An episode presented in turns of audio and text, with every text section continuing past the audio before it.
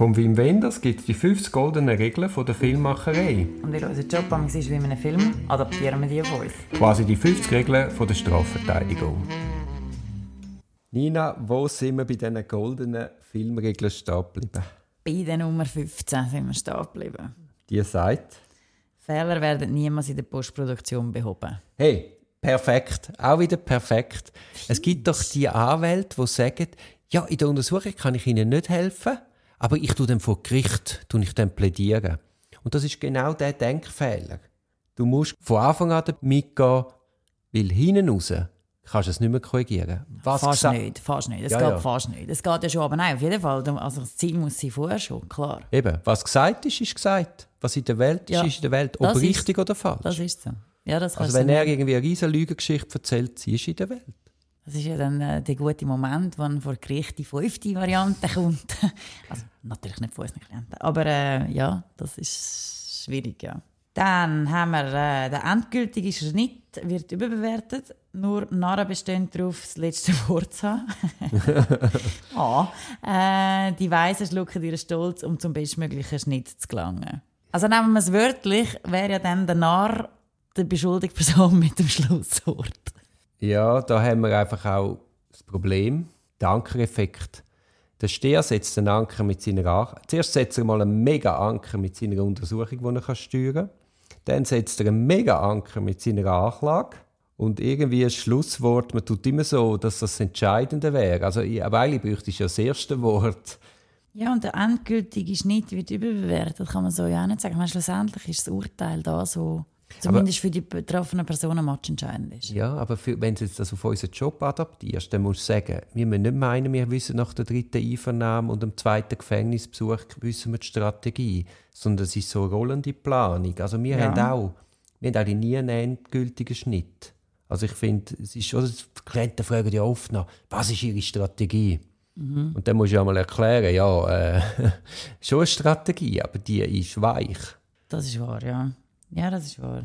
Und eben, wir müssen auch unseren Stolz abschlucken. Also ich bin auch so gern bereit, wenn du ein, ein, ein gescheites Gegenüber hast, ein gescheites Gericht, eine, eine, eine geniale Staatsanwältin, die dir kann sagen kann, das siehst du falsch aus diesen und diesen Gründen. Also ich meine, so ein echtes Ringen an den Fakten um die Wahrheit, das, das, das ist eigentlich das, was wir suchen.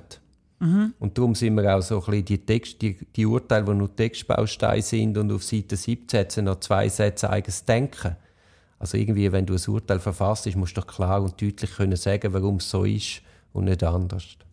Weise Worte. Wie? Weise Worte.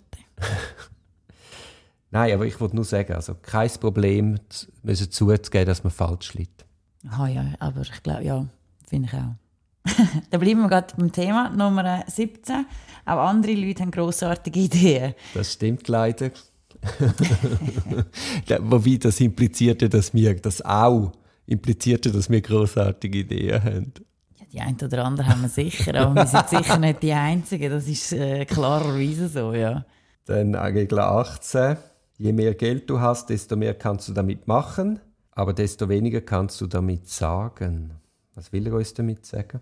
Ja gut, also mehr Geld kannst du eine aufwendigere Filmproduktion machen. Das aufwendigere Verteidigung. Das, finde ich jetzt für uns so nicht wirklich treffend. Also es ist ja schon so, dass zum Teil bei den amtlichen Mandat wird zu diesem Endergebnis gemessen und dann kann es ja schon sein, dass die Honorarnote oben runterfetzen und sich gar kein Bild machen, dass es ja nicht immer so war, wie es dann am Schluss da steht und das auch Teil von der Verteidigung ist. Ja, Jetzt gut, ja das, ist, das stimmt. Und desto und weniger kannst du damit sagen, das ist wahr. Also wenn, wenn du, das ist ja meine Lieblingsgeschichte ein Klient das ganze Verfahren nie etwas gesagt, also immer die Aussage verweigert. Mich hat er aber äh, nicht geschont mit, mit äh, erzählen, wie es war. Und gestützt am, er sagt ja nichts, und gestützt am Ergebnis hat man mich dann oben runtergefräst. Und äh, schlussendlich kann man wirklich sagen, das, was ich dann noch zugesprochen wurde, habe, aber Dings abgebrochen, äh, desto weniger hätte er mir können sagen, das wahr, ja. Das stimmt, ja. Ich finde auch, weißt, es gibt ja dann die, die Beschuldigten, die Geld haben und die wollen dann so richtige Verteidigungsteam zusammenstellen. Und das ist ja nicht so. Also zu viele Köche können auch den Brei verderben. Mhm.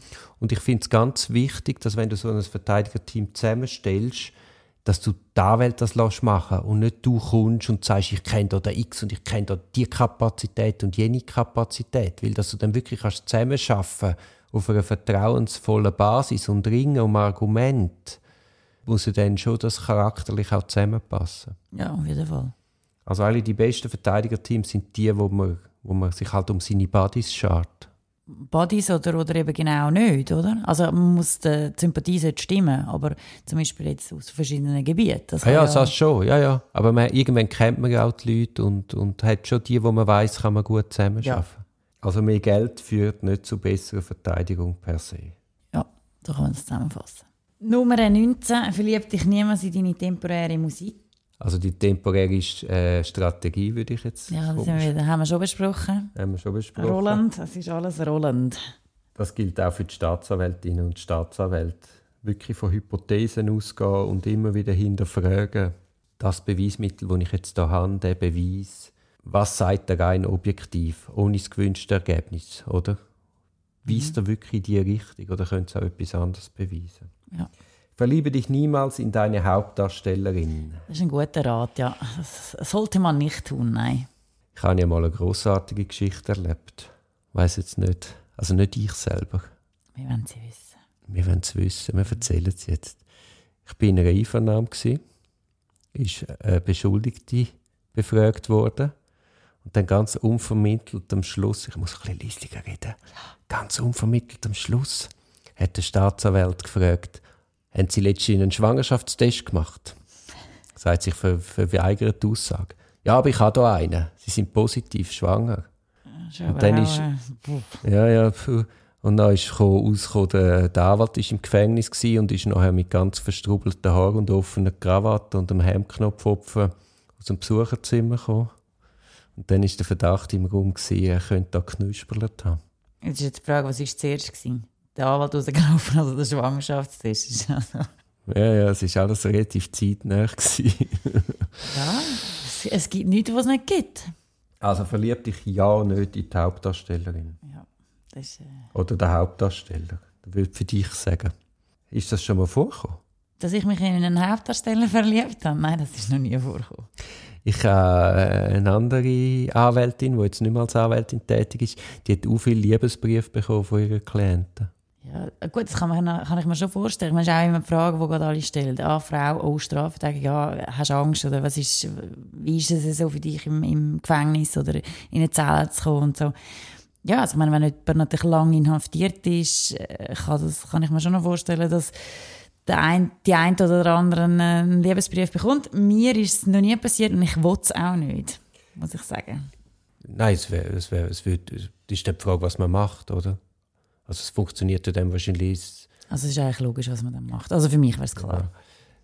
Der, es ist halt auch eine grosse Frage, der Sexentzug in der Untersuchungshaft. Ja. Und ganz krass ist, das habe ich in einem Podcast mit dem Beat Stocker, dass wenn du reinkommst, dass er als erstes gerade noch ein Kondom mitgibt. Ja, das wissen ganz viele nicht. Also ich tue meine Klienten meistens darauf vorbereiten, weil es kannst ja dann schon je nachdem äh, vor den Kopf gestoßen Ja, und du kommst ein völlig falsches Bild über. Hast du dann so das Gefühl, okay, was passiert jetzt gerade da innen mit mir? Ja, und dann kommen dir all die äh, Geschichten aus äh, anderen Gefängnissen, aus anderen Ländern in Sinn, ja. Ja, vor allem aus Filmen. Ja. Aber äh, du, hast du dich mal in eine Hauptdarstellerin... Oder einen Hauptdarsteller? Verliebt?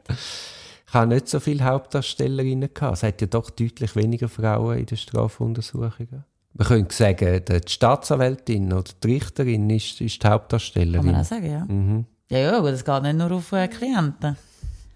Komm, wir gehen weiter. Wenn du, wenn du Fußball liebst, drehe deinen Film nicht während die Weltmeisterschaft. Nicht während der Weltmeisterschaft.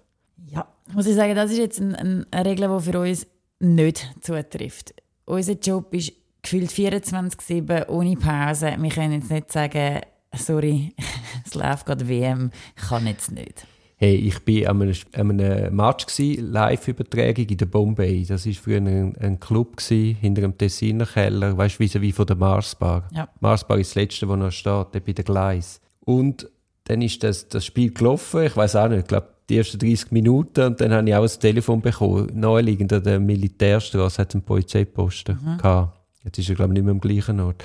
Und auf jeden Fall habe ich dann dort rausrücken während dem Spiel. Eben, also eben, wir lernen das auch von einer WM, selbst. Nein, genau. Selbst wenn es das wichtigste Spiel ist, nicht vom Schaffen abhalten. ja, so, ja, es geht in der Regel auch nicht anders, ja. Like, wir sind schon bei der Regel 22. Was sagt ihr? Zitiere nicht einen anderen Film, es sei denn, du musst. Und dann aber frage, warum solltest du müssen? Das hat schon ein bisschen etwas. Ich weiss jetzt, frage mal, wie es du haltest. Zitierst du Lehrmeinungen in deinen Plädoyers? Ja und nein. Ähm, wenn es sehr, sehr, sehr treffend ist für eine Meinung, die ich vertrete, wo man mir allenfalls könnte vorhalten, das bist die Einzige, die es so sieht, dann ja. Ich versuche es möglichst nicht zu machen. Äh, erstens tut es ja meinen Fluss vom, vom Plädieren unterbrechen, wenn ich da muss äh, vier Linien weiter runter, auch wenn es eine kleinere Schriftgröße ist. Aber es ist nicht ausgeschlossen. Ja, das, das finde ich sehr gut, die Handhabe. Eben, wir schreiben keine Doktorarbeiten, wir schreiben keine Masterarbeit, sondern wir halten Plädoyers, wir wollen überzeugen, aber da muss das Argument an sich überzeugen und wenn das nicht überzeugt, nützen dir auch 17 Lehrmeinungen nicht. Ja. Oder ist eine Regel für uns? Was? Lass andere Leute in Trailer schneiden. Ich meine, wir, die ja zusammenarbeiten auf dem Fall, das haben wir schon ein bisschen so. Also gut, es gibt einen klassischen Trailer, aber so sinngemäß, den Trailer sieht einfach niemand. Aber so für unsere Arbeit. Findest du nicht? Also ich aber schreibe das Plädoyer. Eben, aber wir haben das ja in unserer Zusammenarbeit. Eben. Mhm.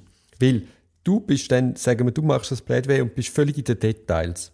Und dann hilft es ja schon, dass jemand, der die Takte kennt, nochmal drüber geht und das ein bisschen aus einer abgehobeneren Kosmosebene sieht und sagt, okay, alles gut, aber du verlierst dich derart in Details. Da, da, da leidet äh, Plausibilität oder da leidet der Fluss oder da leidet die Überzeugungskraft. Weißt, wir haben doch auch schon die Bundesgerichtsbeschwerden geschrieben, wo wir irgendwie fünf Argumente haben und am Schluss haben wir einfach zwei gekübelt, weil wir das Gefühl haben, wir konzentrieren uns jetzt auf die drei stärksten. Mhm. Das ist ein Podcast aus der Reihe Auf dem Weg als Anwältin. Ich hoffe, der Podcast hat dir gefallen. Für mehr Podcasts schau doch auf meiner Homepage www.duribonin zusammengeschrieben.ch. Viel Spaß beim Entdecken von weiteren Podcasts.